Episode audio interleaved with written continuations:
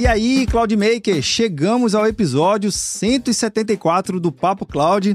E olha só, você já ouviu falar nessa frase em algum episódio aqui no passado, que eu dizia mais ou menos assim, né? Que errar é humano, automatizar é divino. E é justamente nesse episódio que a gente vai conhecer a Laie, uma empresa chinesa que vem dominando o mercado de hiperautomação. Isso mesmo, a história de automatizar alguns processos em alguns segmentos de mercado já não fazem tão sentido assim. Por quê? Eu tenho que automatizar mais ainda. Para a gente entender todo esse grande mercado e como tudo isso vem sendo impactado diariamente nos negócios e no ecossistema como um todo, a gente conversa com Peter Dahlen. Ele justamente já passou por diversas empresas de segmento específico de mercado.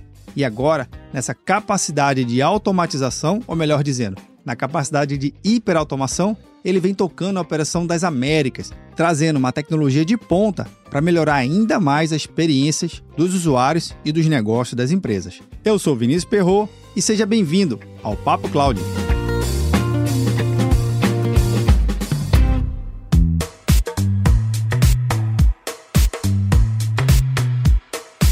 Já que estamos falando sobre o processo de hiperautomação, eu convido você a ouvir a nossa minissérie Papo Oracle Cloud.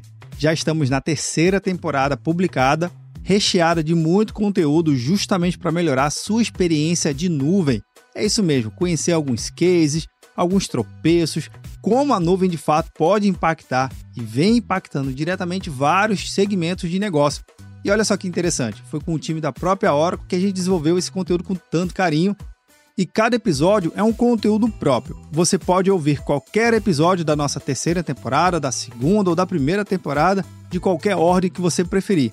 Eu recomendo o episódio número 3 da segunda temporada. Vale muito a pena. Agora, se você tiver algum tema ou sugestão que faltou em uma das nossas minisséries, ou até mesmo aqui durante o Papo Cloud, você pode mandar um recado aqui pra gente através do nosso Papo Cloud Makers, o nosso grupo de discussão e debate do Papo Cloud.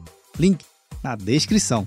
Se preferir, você também pode mandar um WhatsApp aqui para mim através do número 81 97313 9822. Bora lá pro nosso Papo Cloud?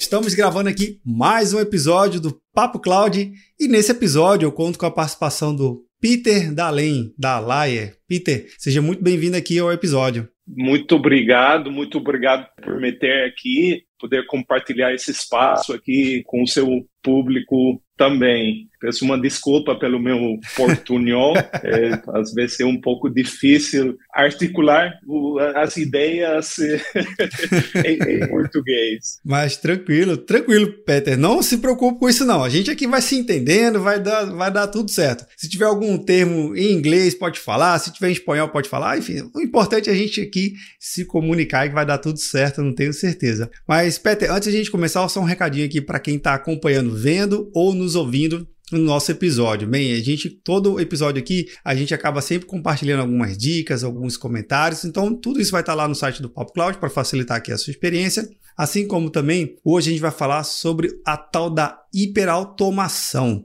Né? A gente fala muito de processos automatizados, entender um pouco desse universo que vem ganhando força cada vez mais nos negócios de todo e qualquer segmento de empresa. Não importa se você é uma empresa pequenininha ou uma empresa multinacional. Provavelmente nesse exato momento você precisa de alguma solução de hiperautomação ou de automação por meio de processos robotizados. Mas enfim, hoje a gente vai falar com o Peta e o Peta vai contar um pouquinho da sua trajetória de carreira para a gente poder se conhecer um pouquinho. Peter, por favor. Bom, eu acho que tem é, várias camadas para falar sobre isso. Eu acho que, é, falando da minha trajetória, da, da, trajetória profissional, tem dois fatores em, em, comum que eu acho que uma é a construção é, e a outra é a tecnologia.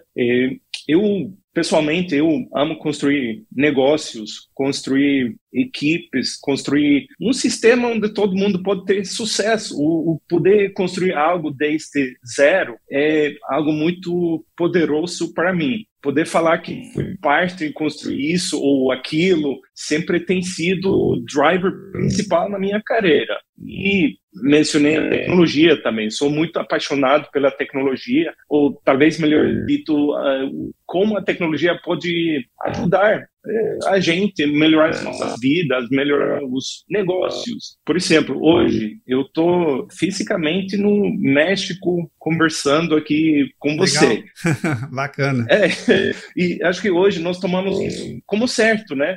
Mas tem um eu acho que um momento específico eh, na minha vida que foi, tem sido chave para a minha trajetória profissional também. Eu lembro quando eu tinha 10 anos, eh, a minha mãe sempre era uma pessoa muito pragmática. É, no caminho da escola para minha casa tinha uma loja tipo lojas americanas que Sim. na vitrine tinha computadores e videogames. Então todos os dias eu passava por lá e todos os dias eu falava para minha mãe que eu queria um computador para poder jogar videogame.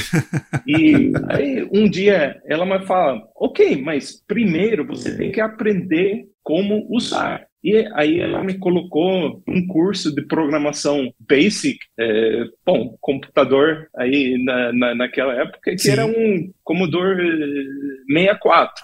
É, ainda isso. lembro aí um, ainda lembro aí o comando é, que é o endereço da memória para o cor do quadro da tela, né? Que é o 53280. Caramba! que ainda está na, na, na minha cabeça. eu também, desde pequeno, aprendi o poder das línguas. Eu gosto de poder comunicar-me com as pessoas na, na língua deles.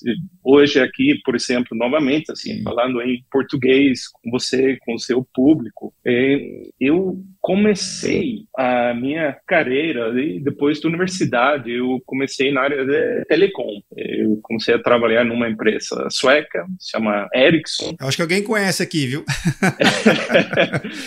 Bom, eu acho que já quase uma relíquia né, no, no, no mercado. Assim, é, já não tem o, o, celular Ericsson, já não tem, o, o, nome já não é tão conhecido no mercado também, né? Mas eh, foi uma experiência muito legal. E aí foi o meu primeiro contato também com, com a América Latina, né? Com o português, com o espanhol.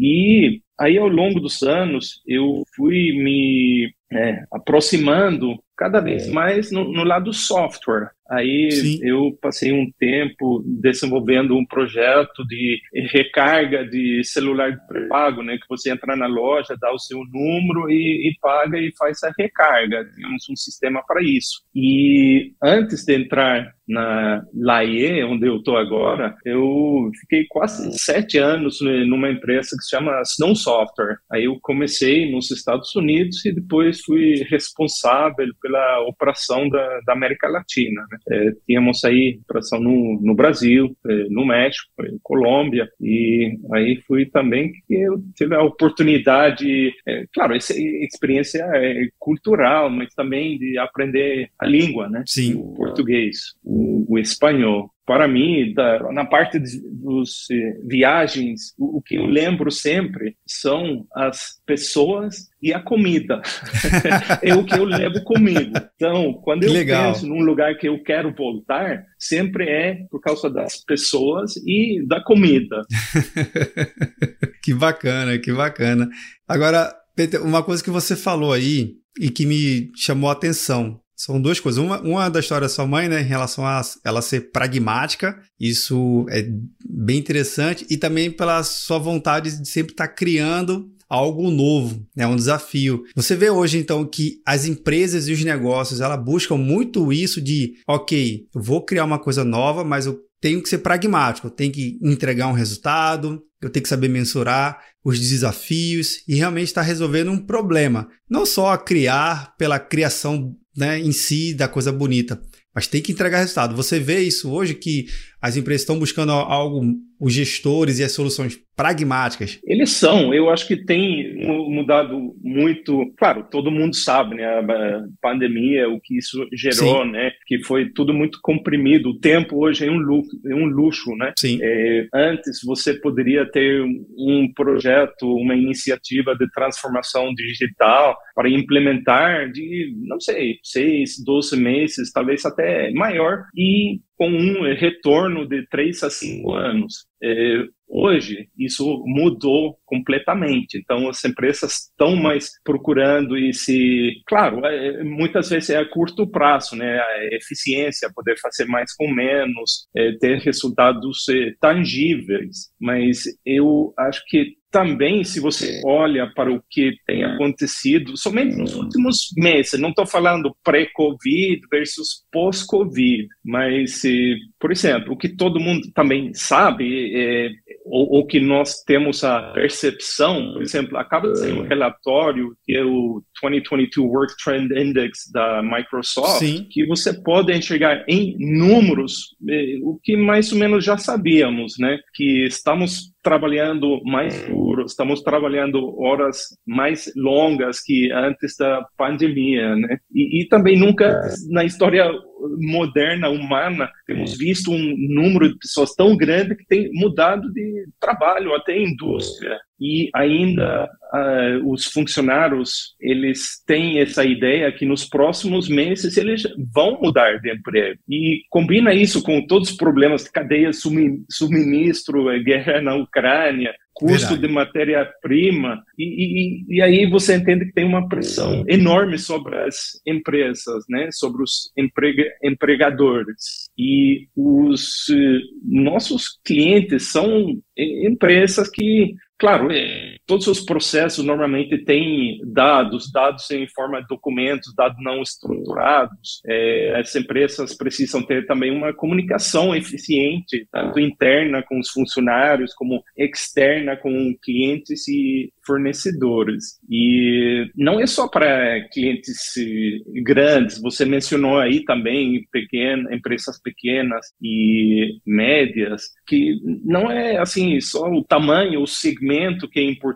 mas sim, curto prazo, ok, reduzir custos, ser mais eficiente, resiliência operacional, sim, tudo isso muito legal, mas quando eu falo assim com os nossos clientes, muitos deles que já começaram essa jornada da automação de processos com RPA alguns anos atrás e eles comentam sobre os eh, principais ganhos são sobre assim o impacto dos funcionários, funcionários mais contentes, funcionários que sentem que geram valor e que as empresas valoram o que eles fazem. Assim, eu acho que para mim isso é inestimável. Agora nesse aspecto de automação e RPA, Peter, que você comentou. Explica para a gente um pouquinho o que, que é a LAI e como é que ela se encaixa exatamente nesse contexto de automação. Quando você fala né, automação é, de processo, tipicamente você se refere a RPA e quando você fala hiperautomação, é, você se refere a RPA com integração a alguns componentes de inteligência artificial. Hum. E se você olha para o RPA, é uma tecnologia legado que existe já há uns 15 anos,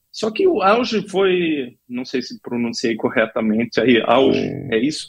Sim, o auge, é, foi nos últimos anos. E o RPA sozinho, na minha opinião, não é automação, é mais a mecanização do processo. Oh, interessante. Você toma parte de um processo e mecaniza ele, né? É, e respondendo um pouco o que, que é LAIE, é, somos uma empresa de automação inteligente. Temos uma solução de inteligência artificial, é, uma plataforma de automação inteligente. Eu sei quando você fala as palavras inteligência artificial, não significa nada e pode abranger tudo, né?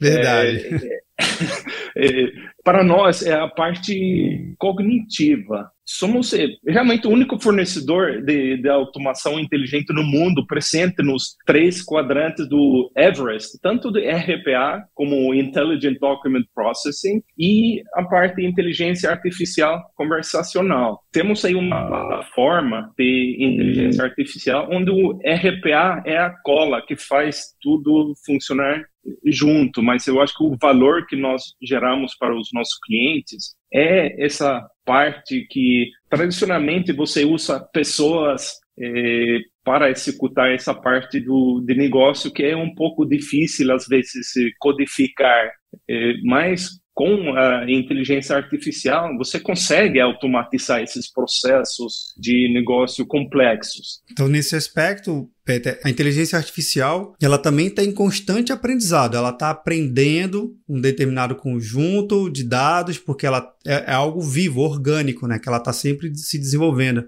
E a automação, ela já pega, vamos dizer assim, o dado mais novo, mais bem aprendido e segue o processo lá e sai desse paralelo. Eu acho que você falou super, super bem quando você falou de RPA por si só é só mecanizar um processo. E não, você combina elementos tecnológicos e que vai mais além e que entrega um resultado. Daí surge a tal da hiperautomação, é isso? É isso. E na nossa visão, assim, a, a automação inteligente não é só integrar, é ter todos esses componentes é, numa solução, numa plataforma só, para justamente não ter que integrar com soluções de terceiros, Sim. não ter que ter é, todo esse trabalho, mas realmente ter uma solução que tem tudo integrado. Agora, fala um pouquinho para a gente, Peter, por favor. Como é que está é, tá sendo a estratégia da Alaie em relação a, a novos mercados? Vocês já são, um, você já atendem um dos maiores mercados mundiais, que é na China, e vocês também já são globais, mas como é que está sendo a estratégia de vir aqui para América Latina,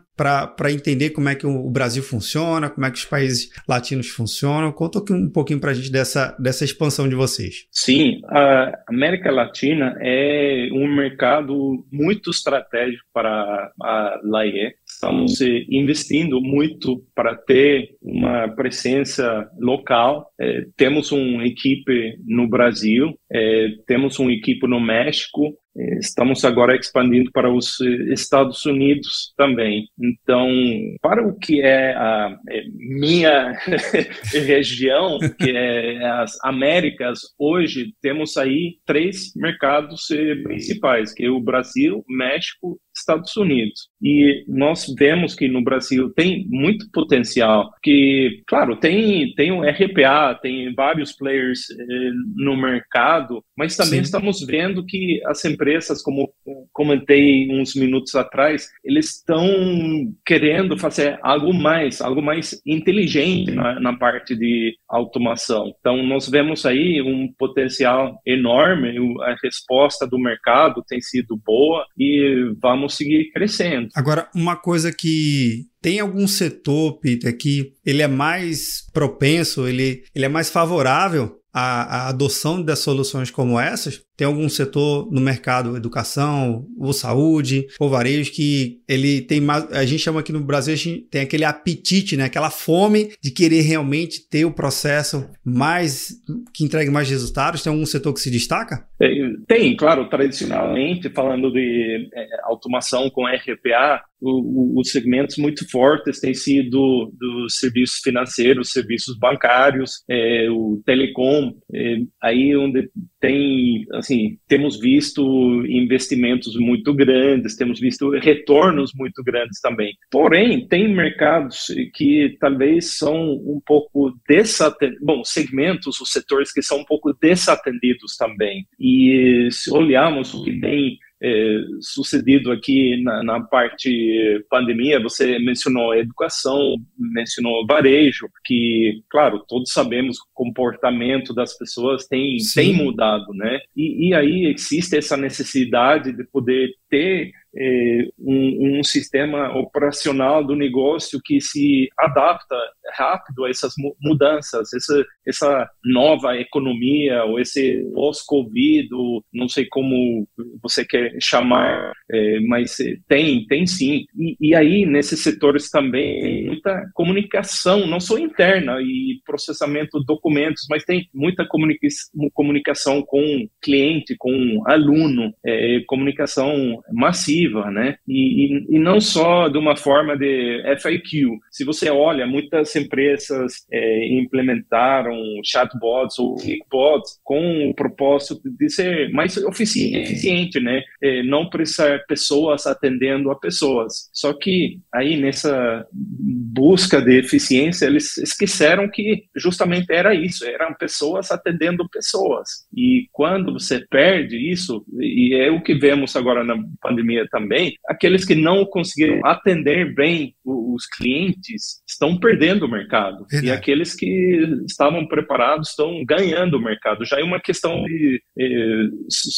sobrevivência. Nesse, nesse caso que você citou bem, não é atender por atender, mas também conseguir, de certa forma, prever algumas necessidades do, do cliente em, em determinados setores. É importante essa predição, né? Mas não só também está prevendo, mas conseguir de fato entregar o serviço que o cliente está pedindo, né? Então, essa automação como um todo nada mais é do que para atender e superar as expectativas dos clientes, é isso? É isso mesmo. E seguindo na linha educação, por exemplo, tem, claro, muitos muitos alunos, eh, o número de alunos normalmente é muito grande para as instituições de educação e também o número de documentos. Se você olha para, é, por exemplo, os pais que os pais que vão é, inscrever o, o, filho numa escola, num centro educativo, é, é um processo muito longo. Sim. Você normalmente tem que ir várias vezes, tem que sacar fotocópia, tem que assim fazer muito,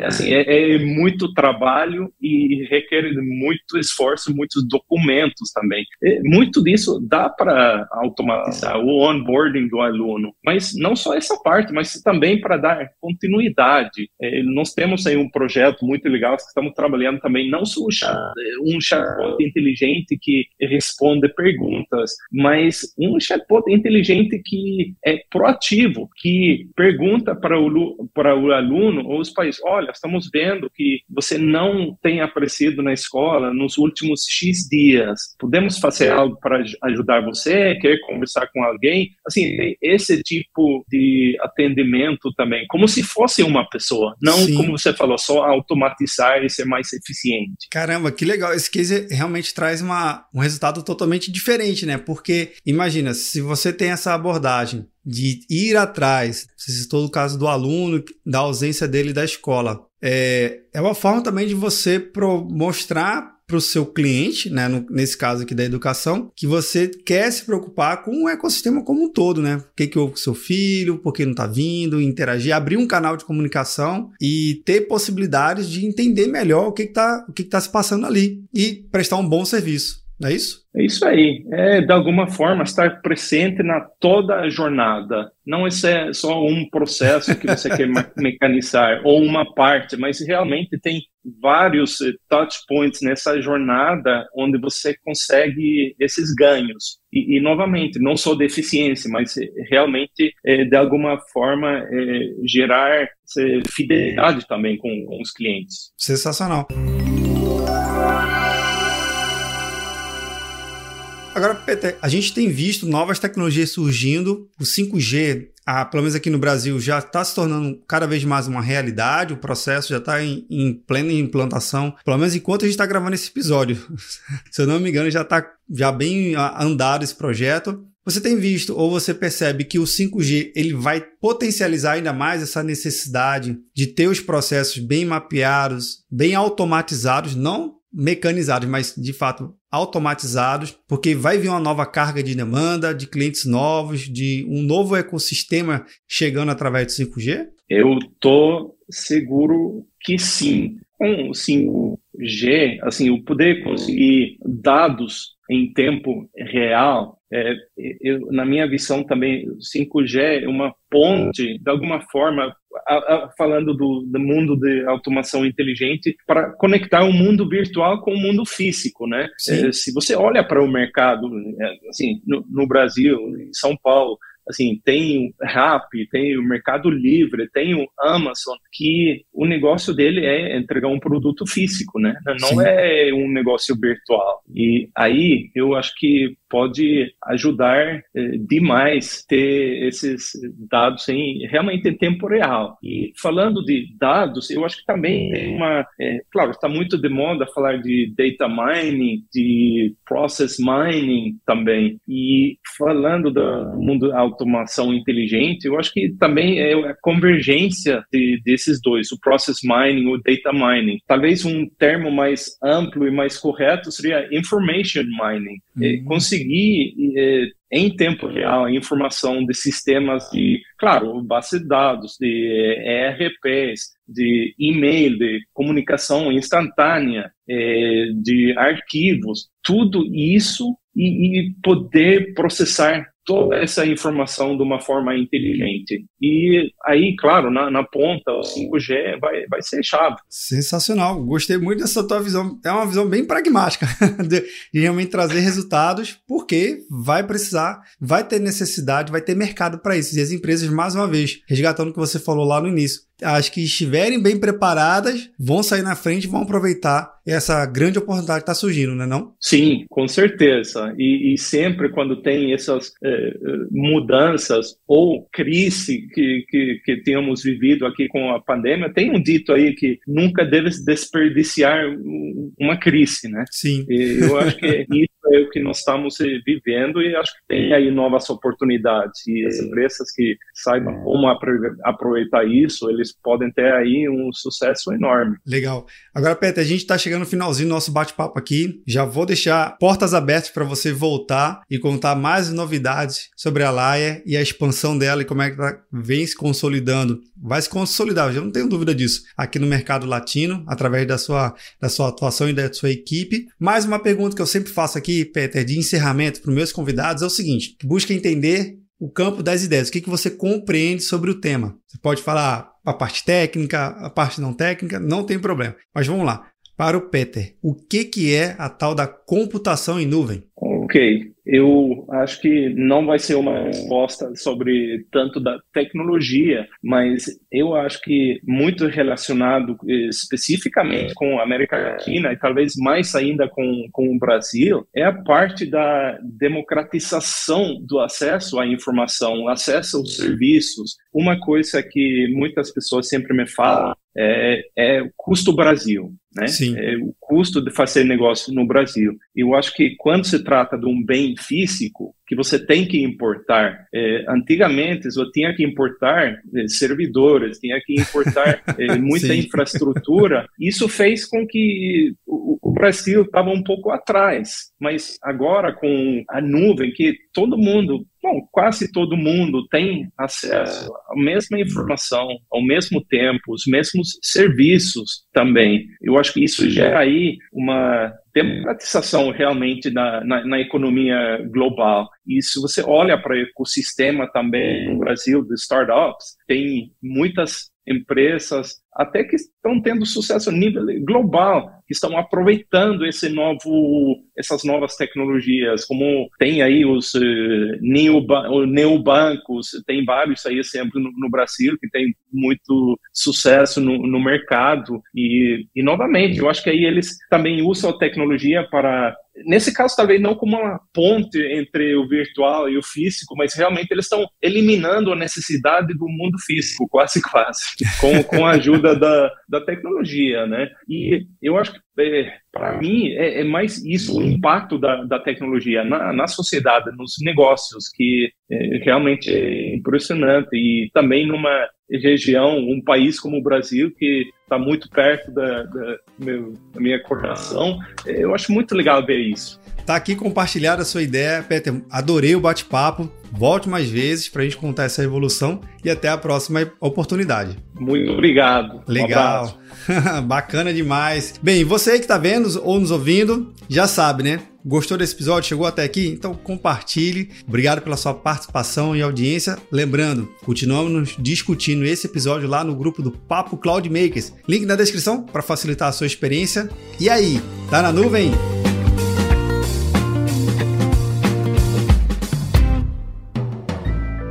Mais um produto com a edição Senhor A.